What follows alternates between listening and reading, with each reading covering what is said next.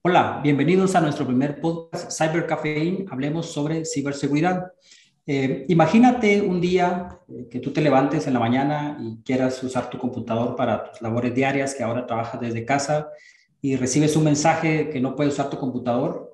O pues cuando llegas a tu organización y ocupas tu lugar y vas a empezar a trabajar, pues también te das cuenta que no puedes eh, utilizar tu computadora y se te notifica de que pues hay un ataque de ransomware. El día de hoy hablaremos de los ataques de ransomware en la región y tenemos unos brillantes ah, invitados para esta reunión, este podcast.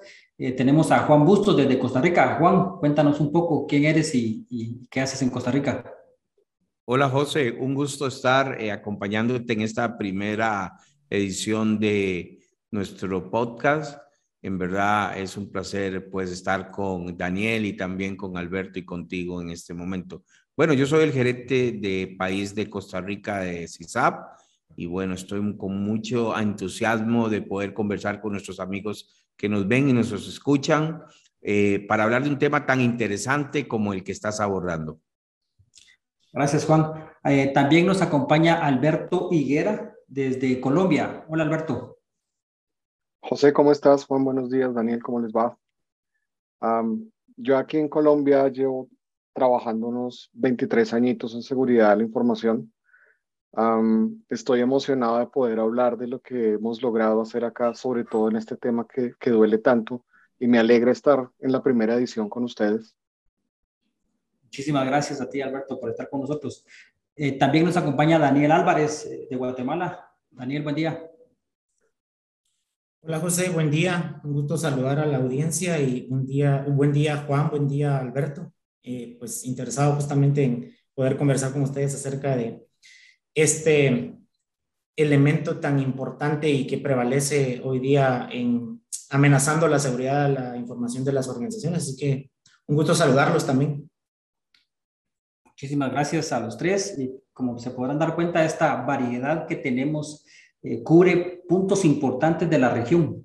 Guatemala, eh, muy diferente en economía y en cultura, a Costa Rica, igual con Colombia. Entonces, eh, los datos que vamos a tener van a ser muy importantes en este podcast.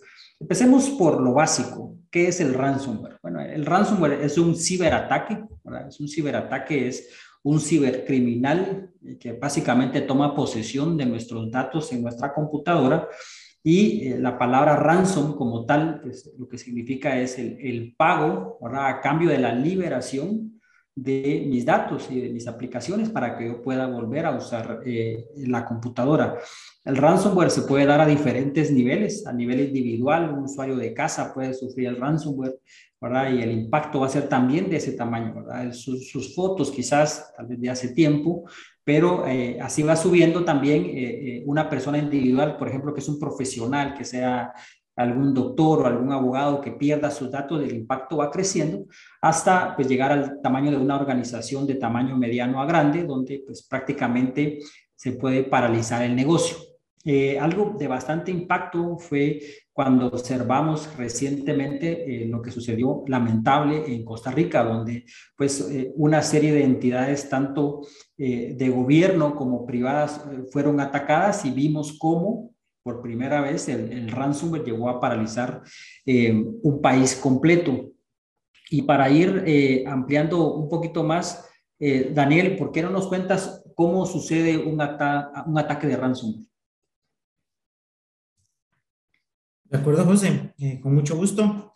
Me gustaría iniciar mencionando, antes de cómo sucede técnicamente o en evaluando su anatomía, eh, me gustaría hablar primero de por qué sucede. Y el por qué sucede eh, está asociado con el aspecto de nuestra postura de seguridad como organizaciones.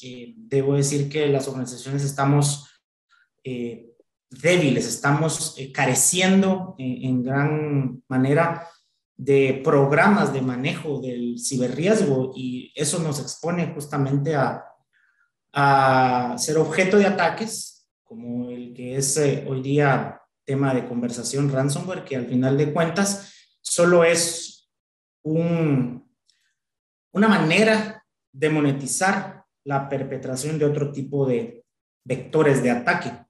Entonces, hablando justo de esas interioridades, de cómo funciona, eh, debemos mencionar que eh, de acuerdo con fuentes confiables que nos brindan estadística eh, año con año, y una de ellas fue Verizon Business en el año, en la estadística del año 2021, en el Data Rich Investigation Report, pues reporta que ransomware eh, sucede definitivamente en como top 2 en sus vectores de ataque por eh, ataques perpetrados al correo electrónico a través de phishing, por ejemplo, que es un método de ingeniería social, y por la explotación de vulnerabilidades. Y la explotación de vulnerabilidades está asociado con más alta importancia a los aspectos, a nuestra presencia en Internet. Y segundo, un tema que ha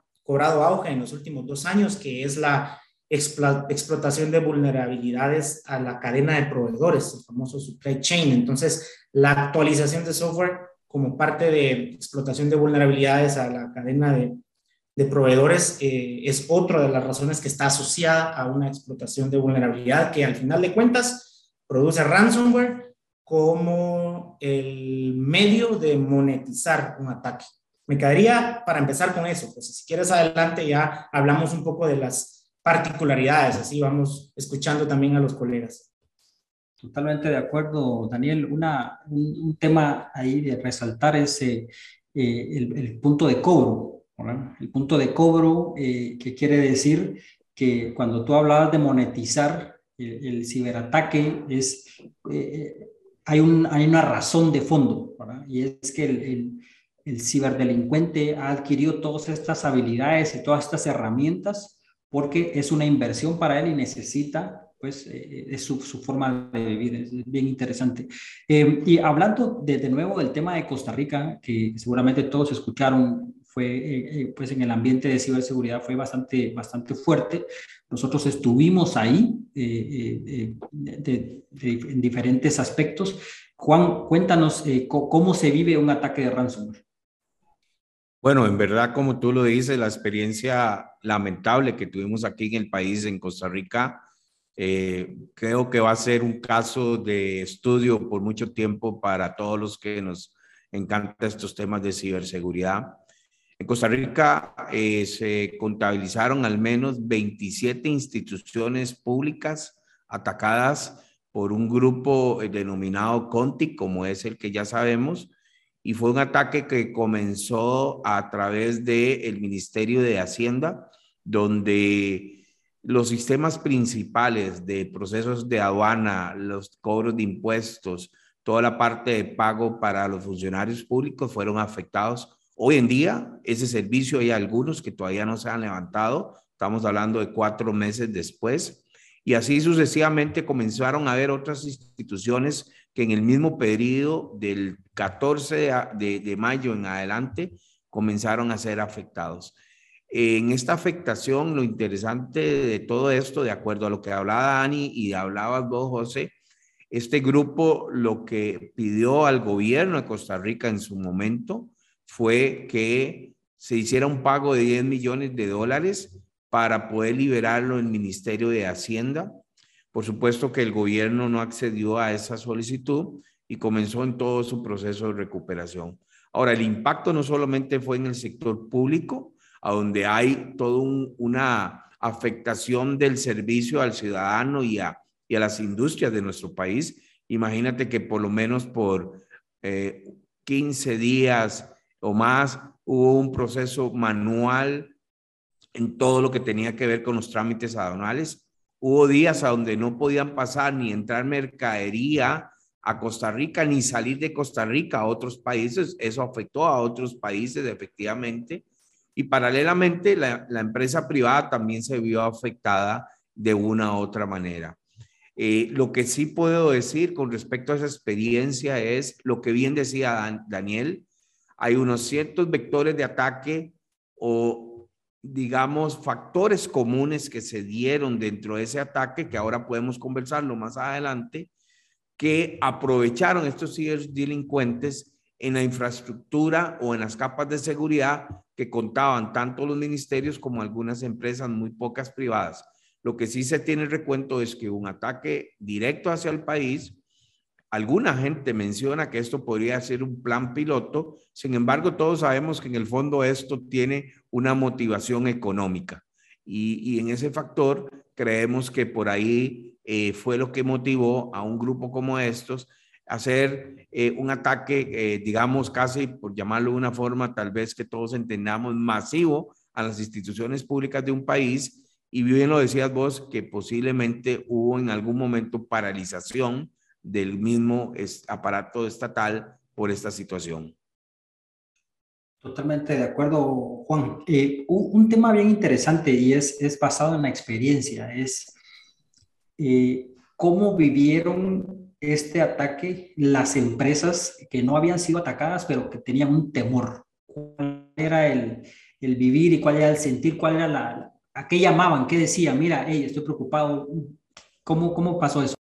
Claro, un estado de alarma, imagínate, cuando ves que en, en la internet, en el dark web se publica que un grupo de delincuentes acaba de eh, prácticamente paralizar al país a través del Ministerio de Hacienda y minutos después sale otro ministerio y minutos después sale un ministerio.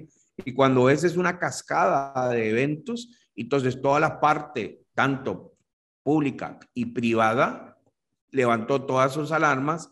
Inmediatamente los, el sector financiero, todos sus planes de contención, de análisis, de estar atentos a qué podía estar pasando en sus redes, se levantaron. Y entonces esa alarma lo que hizo son dos cosas. Uno, eh, plantear delante hacia todos los eh, sector público y privado, ok, ¿qué pasa si nos están atacando a nosotros? Nos están atacando, comenzaron a preguntarse eso y comenzaron entonces a tomar medidas de revisión para ver si estaban comprometidos. Y en eso nosotros pudimos apoyarles con algunas soluciones y herramientas para poder eh, darse cuenta si estaba comprometido. Y por otro lado, un tema, ok, si no estoy comprometido, ¿cómo hago para asegurarme que no me vayan a, tomar de objetivo? Entonces, esa alarma provocó una acción inmediata, lo cual, eh, si se quiere, es bueno. Ahora, lo que, lo que sí es que también se, nos dimos cuenta de que muchas organizaciones no estaban preparados si verdaderamente fueran atacados por esos vectores de ataque que utiliza un grupo como Contic eh, muchas empresas se dieron cuenta que estaban vulnerables, lo cual es bueno porque eso hizo que eh, atendieran esas vulnerabilidades, pero en verdad la alarma fue muy alta en todo sentido. Ahora bien, sí quería comentarte algo con respecto a esto, y es que eh, más que la alarma, yo creo que esto ayudó para que el tema de ciberseguridad se hablara a nivel de la alta gerencia de las empresas. Y, eso provocó que las juntas directivas, en medio de esta situación que fue tan alarmante y tan evidente y de tanto impacto, dijo, señores, cuéntenme sobre ciberseguridad, díganme cómo estamos, si nos atacan, ¿qué va a pasar? Y eso entonces llevó que una conversación que generalmente era una conversación de medio nivel de, de decisión llegara a la más alta administración de la empresa y eso para mí ha sido uno de los factores, si se quiere, positivos dentro de, esta, dentro de este ataque, porque es un tema que ya pasó de la mesa de los niños a la mesa de los grandes. Totalmente de acuerdo, Juan. Y ese, ese, ese querer enterarme porque no quiero que le pase a mi negocio, pero eh, quiero entender más, es beneficioso para todos. es beneficioso que los que están hasta arriba eh, y que están acostumbrados a leer números también entiendan el impacto del ciberriesgo, porque ellos a veces le ponen eh, todo el interés al, riesgo integral como un todo, ¿verdad? Pero al ciberriesgo es algo como que de otro departamento. Y esto es, bien importante, es una llamada de atención incluso para presupuestos, para nuevas iniciativas de ley, eh, para temas de cumplimiento a nivel país, o sea, activa muchos de esos mecanismos que tal vez estaban por ahí dormidos. Un tema también importante de mencionar eh, es que se empezaron a escuchar rumores en otros países también. En Perú también hubo una entidad de gobierno que fue afectada, entonces ya era una conmoción. éramos, como región éramos titulares en, en, varios países. y algo que sí es importante que, compartamos con, con los que nos están escuchando es eh, que nosotros muchas veces cuando pensamos que en un ciberdelincuente nos imaginamos una persona en la oscuridad con una capucha como lo vemos en las películas y no es así. Eh, en este caso, eh, los que se adjudicaron el, el, hecho y los hechos que de Costa Rica del Grupo Conti es una planilla de más de 300 personas que tienen todos sus departamentos, recursos humanos, tienen métricas, tienen eh, su, su, planilla bien elaborada, eh, tienen un departamento que es el que hace las negociaciones con, con ellos, le llaman clientes a las víctimas, ¿verdad? Entonces, es una organización eh, muy bien estructurada, ¿verdad? Entonces, es eso contra lo que nos enfrentamos y muchas veces utilizan herramientas también legítimas para atacarnos, no son cosas hechas en casa y medio probadas, son herramientas legítimas. Algo que, que se escuchaba del grupo Conti es que ellos pusieron una empresa paralela para adquirir licencias de, fabricantes conocidos. Y o sea, en sus ataques ellos utilizan herramientas que han sido probadas y desarrolladas para, para, para beneficio y ellos lo están utilizando para cibercrimen. Eh, empecemos un poco a entrar en, cómo, cuáles serían esa estrategia o esas tácticas para combatir el, el, ransomware. Alberto, en tu experiencia, cuéntanos un poco cómo, cómo podemos eh, determinar esas estrategias. Claro que sí, gracias. Mira, aquí en Colombia el año pasado un par de ataques importantes a dos empresas del Estado importantes de más de 3.000, 4.000 endpoints, de más de 5.600 empleados, 5.000, 6.000 empleados. Um, y una de las entrevistas que yo hacía era, ¿por qué cree que no les iba a pasar? Y la, la, la respuesta siempre es que nosotros suponemos que a nosotros no nos va a pasar suponemos que nadie nos está viendo. Ese es uno de los peores paradigmas que existen cuando nosotros conectamos nuestro negocio a Internet. Eh, y desde ahí empiezan muchas, muchos errores dentro de ese paradigma. A mí no me va a pasar, nadie me está viendo. Un ataque de ransomware ataca directamente a toda la arquitectura de la red a toda. Sabes, Alberto, me gustaría interrumpirte por aportar algo. Leía en el reporte de Verizon Business que ellos tienen un apartado específico para las organizaciones que son de 1 a 10 usuarios que creen justamente que no les va a pasar y que no están expuestos al ciberriesgo. O sea, esto es a todos los niveles. Sí, a todos, absolutamente a todos. Entonces, esos paradigmas en el que como yo no lo puedo ver, no lo puedo sentir, entonces no existe, es lo que ha permitido que no estemos en la mesa directiva, es lo que no ha permitido que tengamos un presupuesto bien hecho. Y otro error que he visto es que dejamos que fabricantes dicten nuestra ciberestrategia. E, esos son los paradigmas que más duelen porque pues yo voy a ver lo que el fabricante vea, lo que uno de miles. Entonces, siempre es mejor tener una arquitectura empresarial que me dé una arquitectura de seguridad y que me permita gestionar un programa de riesgo. Eso es, eso es lo que nos ha enseñado la experiencia.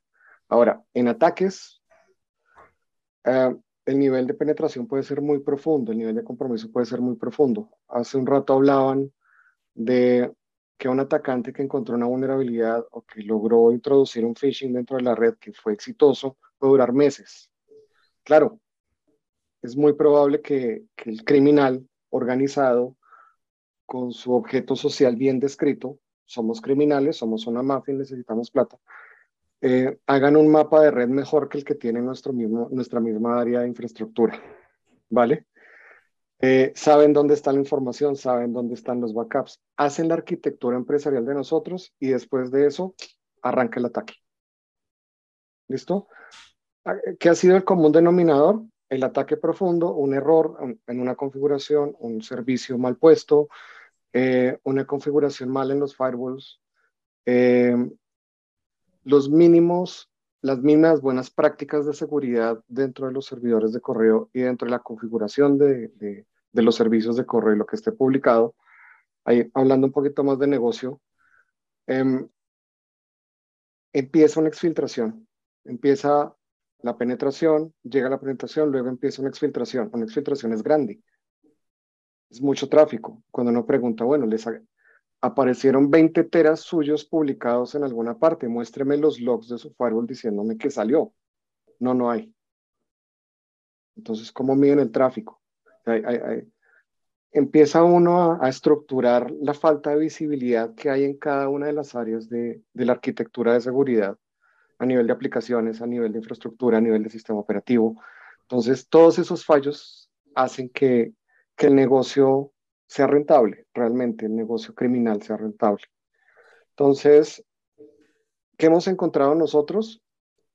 ¿O cómo hemos trabajado nosotros en función de evitar ataques de ransomware? Eh, lo primero, buenas prácticas. Lo segundo, un control muy, muy, muy profundo de nuestra área de negocio en los sistemas computacionales. Voy a dar un ejemplo sencillo. Si yo voy a publicar un servicio web que le va a vender algo a un objeto de mercado, a un, a un, a un área de mercado particular, yo no tengo que publicarle ese sitio a todo el planeta, sino solamente mi mercado objetivo. Si solo vendo Colombia, solamente Colombia debería entrar. Yo no tengo por qué tener pues criminales y fisgones mirando en mi servicio web y qué vulnerabilidades tengo, ¿vale? Lo, la otra buena práctica, muchas, dentro de muchas, está la microsegmentación. O sea, una arquitectura empresarial fuerte no permite que un área de la misma compañía se hable con otra área de la misma compañía a través del cable.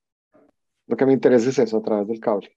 ¿Por qué? Porque si yo estoy atacando a un usuario, este usuario, supongamos que no tiene parches, pero yo permito, una vez que está dentro de mi empresa, que todos los equipos que están alrededor le contesten cualquier cosa que pregunte, yo no necesito malware para hacer maldades, para hacer mi, mi, trabajo criminal, puedo utilizar cualquier cosa. Y de ahí está el éxito de, de, de estos personajes. Hay miles de controles. Pero Alberto, un, par de comentarios ahí, Alberto, perdón, eh, el corte, eh, antes de que se me escape la idea, pero hablabas de dos temas interesantes acá y uno de ellos es la visibilidad de qué es lo que está pasando y eso va acompañado de entender el comportamiento. Mencionabas algo ahí tú de que cuando el tráfico está incrementando de adentro hacia afuera sin alguna explicación, es tienes visibilidad eh, entiendes cómo está funcionando tu red, qué es normal, qué es anormal. Eso es importante. Y el otro punto era el, el tema de, de, la visibilidad desde el punto de vista de si yo tengo conocimiento de eh, todos los assets que componen mi red y, mi data center. ¿Qué, tengo yo en toda mi red? ¿verdad? Y a veces hacemos, hacemos pruebas de concepto y dejan servicios habilitados, eh, se quedan servidores, máquinas virtuales ahí con el nombre de, la aplicación del fabricante. Eh, protocolos inseguros por defecto, o sea, arquitectura de sistema débil desde el principio, desde concepto. exactamente tenemos procesos de, hey, mira, necesito que me, que, me, que, me, que me autorices levantar esta cuenta porque hay una prueba de concepto para probar esta, e, este equipo, ok, pero no hay una terminación, ya terminaste, si quitaste todo lo que estaba ahí. Entonces, esta zona gris que no tenemos conocimiento va creciendo y va creciendo y es algo que al final, pues, dejamos una puerta abierta. Todo este Shadow IT nos hace doler la cabeza. Exactamente. Todo nos la cabeza. Todas estas necesidades de negocio que, nos, que no se colocan dentro de un inventario formal. ¿Vale? Un demo de algo, un televisor nuevo, un IoT que colocaron porque, no sé, historias locas de clientes raros, eh, permítanle a todos los televisores salir porque vamos a ver un partido. ¿A través de qué VLAN? A través de la VLAN de servidores. ¿Qué están pensando? E-, ese tipo de decisiones muy, muy, muy rápidas a muy corto tiempo que no, que no tienen un ciclo de vida dentro del negocio es lo que nos hace más daño a los que estamos en ciberseguridad, que nosotros tenemos que estar todo el tiempo mirando quién está haciendo el daño, dónde lo está haciendo, porque cuando nos ataquen va a ser por ahí. Yo, yo, quería retomar, este, José, si me lo permites, un elemento que mencionó Alberto que me parece clave en, en, en, esto y es esa falsa sensación de seguridad que nos expone. Y esa falsa sensación de seguridad, cuando he podido conversar con, con los CISOs, con los directores de tecnología, con los encargados de riesgo, etcétera, hace que nos expongamos más, porque pensamos que estamos seguros cuando ponemos muchas capas de, de ciberseguridad o seguridad de la información basado en herramientas, en aplicaciones, y, y olvidamos algo como lo bien lo decía Alberto, lo fundamental, las bases. Olvidamos que tenemos que también educar y formar en ciberseguridad a nuestros colaboradores. Todo el mundo que habla de seguridad sabe que, y siempre se oye en todas las conferencias y tal vez en todos los podcasts, igual a esto, que el eslabón más débil de toda organización en ciberseguridad son las personas. Entonces tenemos que trabajar en ellas. Hay una, una estadística eh, muy interesante que hemos hecho nosotros con todos los análisis y con todos los, basado en todas las diferentes negocios y ventas que hemos hecho a nivel de la región, y es que en los presupuestos de las diferentes compras que se hacen de las instituciones e empresas privadas, de todo lo que ustedes se pueden imaginar, solamente un 5% o menos del 5% se invierte en capacitación y en formación y en concientización de las personas. Se compran muchos productos, lo cual está muy bien, se compran muchas herramientas y todo, pero de toda esa inversión, solamente menos del 5% es eh, eh, dirigido hacia las personas, lo cual yo creo que es una alarma, porque también entendemos que aparte que es el eslabón más débil, ya dijimos, también, y, tal vez José, tenés más referencia a vos de eso, que estos grupos armados ahora tratan de hacer su trabajo cada día más fácil y la forma más fácil es contactar tal vez un administrador de base de datos descontento con su salario o con su, o, con su clima laboral y decirle, ¿sabes qué, señor? Si usted me da su password por cinco minutos, le deposito 10 mil dólares, 5 mil, lo que quieran depositarle, y luego esos cinco minutos nada más y lo cambia, pero yo solo necesito cinco minutos. Me explico, las personas. Por otro lado, esa falsa sensación de seguridad de que estamos y que cuando vas a donde alguien dice, no, yo estoy seguro, yo estoy bien, no te preocupes, yo tengo esto, tengo lo otro, ¿verdad? Y olvidan eso, o omiten eso, o no le ponen tanta atención, es la parte de lo que decía muy bien Alberto. Los procesos. En Costa Rica, yo denominé este ataque de Contic la sorpresa que no debía ser sorpresa, porque por mucho tiempo se anunció la posibilidad de que si vos no manejas bien tus backups, ¿qué va a pasar? Cuando los ocupes no van a servir. Cuando vos haces, que toda la gente hace eh, pruebas de penetración y se les da una serie de informes, pero no gestiona la corrección, la mitigación o lo que tenga que hacer de lo que salga esas pruebas, ahí va a estar.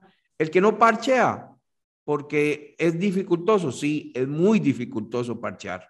¿Por qué? Porque tenés que abrir una ventana de mantenimiento, porque tenés que poner de acuerdo a la parte de TI con el negocio y nadie quiere interrumpir la, la continuidad operativa, todo eso. Pero si no parchas... Te, te interrumpo ahí un poquito, Juan. Mira que tiene que ver mucho con la cultura. No sé si es latina, no sé, no, no, no me voy a meter en ese, en ese cuento, pero sí es una cultura organizacional. Alguien más hará el trabajo es como tirar el, vaso de jugo al suelo. Yo no, no hago la cultura de no mantener el piso, el piso limpio porque alguien más va a pasar con un trapeador. Em, los de TI, los que trabajamos en TI, los que trabajamos en seguridad, somos habilitadores de trabajo, no somos los niñeros de los, de los usuarios. Eso debe, debe quedarse claro también. Y nosotros no debemos estar limpiando lo que ensucian los demás. Ahí viene mucho el hecho de trabajar muy duro los procesos de negocio. Como habilitador de trabajo, yo le entrego una estación de trabajo a un usuario para que trabaje, no es un computador personal. Entonces, los, una teoría muy fuerte que es, es entregar los, los requisitos mínimos para hacer su operación de negocio. ¿Vale? Un ejemplo sencillo, un cajero de un banco no está escuchando música en YouTube y haciendo Instagram, sino está atendiendo usuarios dentro de un banco y son las tres aplicaciones que necesita. Eso debe replicarse en absolutamente todas las empresas. No son computadores personales, son estaciones de trabajo. Y desde ahí uno arranca, hemos, de hecho, lo digo porque ya lo hemos hecho, arrancado a no dejar que los usuarios hagan lo que ellos quieran con los equipos. ¿Vale? Precisamente en como habilitadores de negocio. Ojo, nosotros somos parte del negocio, no del usuario. El porque el usuario nos va a decir, quiero ver Netflix, quiero ver esto, no puedo entrar a ver tal cosa. Y uno tiene que, y uno encuentra firewalls con reglas any any, el firewall más costoso del universo, con la mayor cantidad de motores disponibles para detectar cualquier tipo de maldades, con un any any, ignore y no logue. ¿Por qué? Porque después el ingeniero viene y arregla. ¿Vale? Y ahí viene el ransomware que no tiene arreglo. Alberto. sí. Sí. Me gustaría agregar sobre lo que están mencionando Juan y Alberto, que mm, el tema del elemento humano es, es ah, voy a siempre a, a, tomarme de las estadísticas, ¿verdad? Verizon dice que 82% de los, de los uh, breaches que se, en los incidentes que se reportaron el año anterior envolvían, perdón, eh, involucraban al factor humano. Y voy a subir un poquito en la conversación y atando cabos con lo que estaba mencionando Alberto y Juan acerca de la inversión en seguridad de la información. El fin de semana pasado, CISAP participó en el Blue Team Conference y uno de los abridores de conversación que se hacían era el, la polémica que enfrentan los CISOs cuando tienen que presentar su plan de trabajo y sus, y sus reportes de resultados ante las juntas directivas. Y usualmente la, la, pregunta que viene de vuelta, especialmente si una organización tuvo algún incidente de seguridad de la información y no digamos si hubo una brecha, es ¿cuándo vamos a dejar de invertir en seguridad de la información? Y esa es una pregunta que definitivamente la respuesta es no podemos dejar de invertir en seguridad de la información. Es cómo transformamos el mensaje, porque el camino de la seguridad de la información es continuo. Es yo llevo el mensaje a la junta directiva acerca de que lo que implementamos en el periodo anterior, según el plan de trabajo, plan estratégico, luego bajaba la táctica, eh, cubría una serie de elementos, pero la inversión en seguridad de la información no puede detenerse. Y para atar con el tema de la inversión en seguridad de la información, hay que decir que eh, hay un dicho por ahí popular, eh, me, voy, me, estoy volviendo a, a cómo inició este, este más reciente bloque de la conversación, era acerca de cómo funcionan los, los um, grupos criminales, y estábamos hablando del caso de, de Conti. Ellos también invierten en perpetrar estos ataques. Dice un dicho, it takes money to make money. Y ellos tienen estructura, José lo decía, ellos eh, crearon organizaciones para hacer esto, desde desarrollo del negocio, desde hacer el targeting a quién voy a ir, la distribución de las piezas que voy a utilizar o de las herramientas que voy a utilizar y los servicios no necesariamente relacionados a la distribución, tener un departamento de recursos humanos como contrato personal, etcétera. Todo eso que también funciona en este tipo de organizaciones criminales. Y por último, lo que buscan a través de haber implementado estas piezas de software, ransomware, pues la monetización, el cash out, ¿verdad? Así que quería solo agregar esos elementos a la conversación. Muchas gracias, Dani. Eh, voy a hacer un par de puntos. Eh, amarrando los temas que van hablando y quisiera que ustedes empezaran a pensar en, tal vez eh, entre dos y tres recomendaciones que nosotros le daríamos a, un cliente, ¿verdad? Para, para de, nivel de un tamaño intermedio a grande, ¿verdad? Eh, eh, vamos a pasar ronda cada uno a decir qué, qué es lo que pensamos, pero me gustaría hacer un par de anotaciones respecto a lo que dijeron y es el atacante ahora busca vulnerabilidades y busca phishing, pero también otros medios. Eh, lo que mencionaba Juan, en las redes sociales vamos a ver eh, eh, anuncios donde dice, mira, si trabajas para, para un proveedor de servicios de Internet y tienes tus claves de VPN, te las compramos. ¿Ok? Escuchó un caso de que por unas tarjetas de Amazon estaban entregando credenciales también. Es, es, increíble, es, es un poco difícil de, de creerlo, pero, pero la verdad que un empleado descontento eh, puede ser la entrada para el enemigo, ¿verdad? Y puede eh, ser muy, muy, muy, muy eh, costosa desde todos los, puntos de vista. Y respecto al tema de la concientización, hay, algo ahí que está dando de qué hablar y, hay algunos que dicen que después de tantos años de hacer concientización y, el porcentaje que mostraba Dani, es posible que no sea tan efectiva al final y, tal vez el, camino es el que decía Alberto, ¿verdad? ¿Por qué le vas a dejar a alguien una puerta cuando solo queremos que haga su trabajo? Entonces, eh, eh, hay, hay, usuarios que solo necesitan terminales con lo, con, con lo, básico, no deberían de estar ni siquiera navegando, ¿verdad? Entonces, restringir al mínimo, ¿verdad? Que, que un usuario no debería tener todas esas libertades. Entonces, Eh, hay muchos temas asociados acá que podrían servirnos para otros podcasts, ¿verdad? Como la administración del riesgo, arquitecturas, eh, muchos temas que, que, podemos eh, expandernos, pero quisiera que ahorita fuéramos ya cerrando por ronda entre dos y tres recomendaciones que nosotros le daríamos a, a una organización para o a una persona individual para eh, estar alerta con el tema del ransomware. Empecemos con, con Juan, por favor. Gracias, José. Bueno, yo, yo, yo quisiera aprovechar este, este espacio que me das de recomendaciones a hacerla de una forma tal vez no tan puntual ni tan técnica, sino más generalista para aquellas personas que nos escuchan que no necesariamente sean los encargados del área TI o ciberseguridad de riesgo, sino que puedan ser gerentes de una unidad o posiblemente inclusive podría ser el director de una junta directiva, etcétera, que tal vez nos, nos están escuchando hoy en día. En verdad, la primera recomendación que haría sabiendo lo que se está pasando en las organizaciones, ¿qué está pasando en las organizaciones? Se están transformando digitalmente porque quieren, no necesariamente, porque deben la pandemia fue un acelerador de este tema de transformación digital. Ahora, mi recomendación es, si están en un proceso de transformación digital, sin importar en qué, en qué etapa estén de ese proceso, háganlo de forma segura. ¿Eso qué quiere decir? Suban a la mesa de conversación al tema de ciberseguridad. No puede haber transformación digital sin seguridad, sin ciberseguridad porque ciberseguridad es el acelerador de esa transformación digital. Recordemos que todos estos ataques, indiferente cuál sea, si es un BEC, si es un ransomware, si es un phishing, lo que sea, genera impactos no solamente en el tema económico, genera impactos en la parte reputacional de las empresas y en la parte financiera e inclusive en las relaciones comerciales.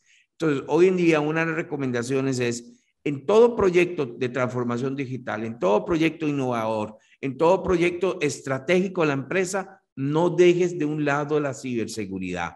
Ponlo a hablar, ponlo a participar, ponlo a, hacer ese habilitador, porque eso lo que va a hacer es que esa transformación, ese proyecto, esa innovación, esa nueva idea, ese startup, todo eso puede hacerse, hacerse de una forma segura y así minimizar cualquier riesgo de pérdida de nuevo, económica o reputacional. Por otro lado, termino con esto rápidamente para darle oportunidad al resto de los compañeros. Ciberseguridad hoy en día debería ser no un proyecto, no una iniciativa. Ciberseguridad en las organizaciones debería ser todo un programa sostenible en el tiempo y dentro de la organización de forma constante. Entonces, yo invito a las personas que nos están viendo y escuchando que piensen en programas de ciberseguridad y no de iniciativas y en proyectos. Pensemos en algo que sea sostenible en el tiempo, no hoy, no mañana, y, y que no sea reactivo porque nos encontraron una vulnerabilidad o porque están atacando a toda la gente, a mis, a mis, a mis competencias, entonces posiblemente me, ataca, me ataquen a mí. Ciberseguridad requiere un programa empresarial que dure y se mantenga en el tiempo. Gracias y pues un gusto siempre estar con ustedes. Juan, de mucho valor esa opinión, bastante estratégica y gracias por estar con nosotros. Daniel. Gracias, Chino. Yo voy a hablar de algunas cosas y siempre voy a referirme a los números, que esa es el labor de, la labor del CERT.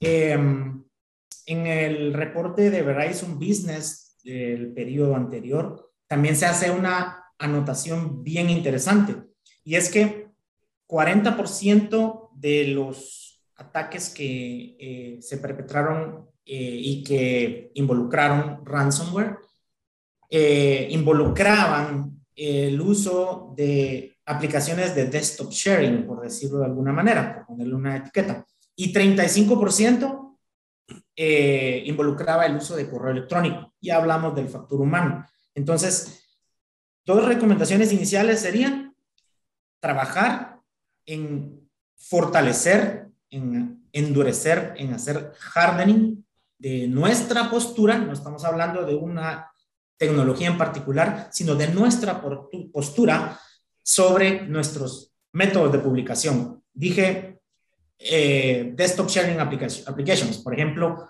endurecer nuestra postura de, de, publicación de servicios de terminal. Muchas organizaciones nos hemos encontrado con muchas organizaciones que en algunos casos ni siquiera saben que tienen servicios de terminal publicados y están siendo objeto de explotación de vulnerabilidades, de ataques de fuerza bruta y después eso desencadena un ataque de ransomware. Y lo mismo con correo electrónico, tener medidas para fortalecer nuestra postura en cuanto al correo electrónico. Y me voy a quedar con la última, esa ya es un poquito más técnica eh, y también asociada a, la estadística de, del Data Breach Investigation Report. Es interesante que en el reporte de, del DBIR de 2013 se pudo recopilar, recopilar por primera vez información asociada a ransomware. Y así lo publica el reporte. Lo que es interesante es que desde ese entonces eh, las maneras en que se explotaba ah, y se comprometía a las organizaciones justamente tenían que ver con acceso a los protocolos de SMB, RDP. Y otro elemento interesante es que hay algo que se llama la pirámide del temor y que va escalando entre hashes, direcciones IPs, hasta lo último en la cadena, que es lo más complejo también para los atacantes eh, realizar y lo más complejo también para las organizaciones de defender, que son los TTP, los famosos técnicas, procesos y, tácticas, ¿verdad?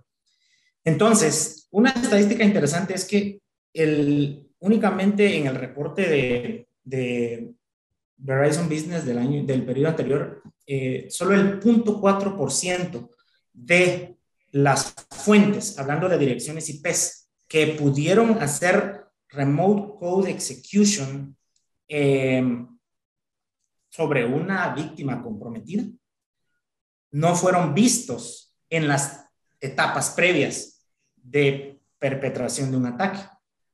¿Cuál es el mensaje con esto?